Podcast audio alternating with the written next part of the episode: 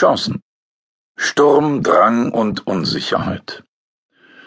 Warum Abi-Reden immer zu groß geraten und deshalb genau richtig sind für diesen besonderen Moment. Von Franziska Walser. Die Zeit, Ausgabe 33, vom 7. August 2014. Das Abitur ist der erste bewusste Umbruch im Leben, der erste große Abschied und der erste große Anfang. Ob das gut oder schlecht ist, wissen in diesem Moment die wenigsten. Man fühlt sich den Mitschülern nah wie nie und steht doch mit einem Bein schon im nächsten Lebensabschnitt. Das sind Euphorie und Dankbarkeit und zugleich die einmalige Gelegenheit abzurechnen. Bei der Abi-Rede verkehren sich die Machtverhältnisse. Schüler reden, Lehrer hören zu. Das Thema ist nicht vom Lehrplan festgelegt. Die richtige Antwort bestimmt der Sprecher. Jetzt kann alles auf den Tisch kommen. Turbo-Abitur, Lehrerwillkür, Gesellschaftskritik.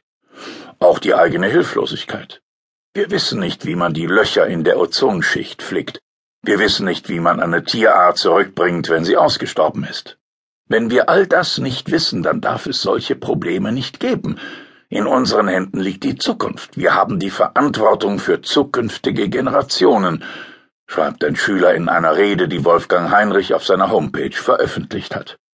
Der ehemalige Lehrer und Rektor besitzt mit 300 Abiturreden wohl das umfassendste Archiv in Deutschland.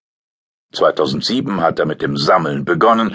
Er findet, dass sie zeitgeschichtliche Dokumente sind, die mehr verdient haben als einen wohlmeinenden Applaus und eine kurze Erwähnung in der Regionalpresse. Nicht alle Reden sind brillant, einige sind sogar recht erwartbar. Sie schreiten die Fixpunkte ab, Einschulung, Klassenfahrten, Prüfungsstress und sind gewürzt mit Dank und Anekdoten. Schon im Vorfeld danke ich herzlich allen im Namen aller und für alles, damit sich später niemand übergangen fühlt. Danke.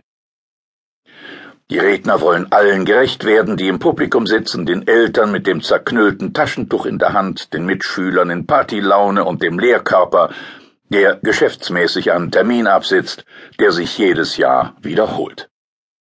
Aber auch das sagt etwas über die heutige Schülergeneration aus. Sie hat gelernt, sich zu präsentieren. Ihre Abi-Feiern haben eine Tendenz zum Staatstragenden mit Ballroben und gemieteten Sälen.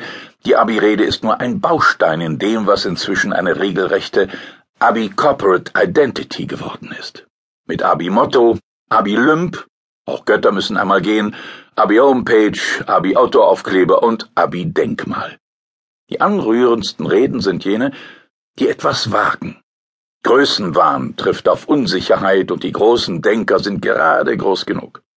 Schließlich steht hier ein junger Mensch im Zenit seiner humanistischen Allgemeinbildung. Die Geschichte der Weimarer Republik, Sturm und Drang, alles gerade frisch für die Prüfungen gelernt und erst halb verdaut. Das Höhlengleichnis wird erwähnt, Hermann Hesses Anfang, dem ein Zauber innewohnt, und unausweichlich auch die Anlehnung an Seneca, nun scole set vitae discimus, nicht für das Leben, für die Schule lernen wir.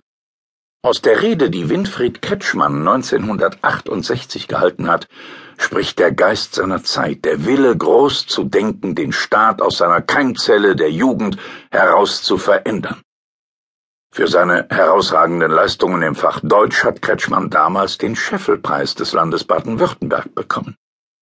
Dieses Jahr bekam ihn Sophie Jochems. Kretschmann saß im Publikum. Ihre Rede geht, ganz zeitgemäß, von einem individuelleren Standpunkt aus. Jeder, sagt sie, müsse seinen eigenen Weg in die Gesellschaft finden.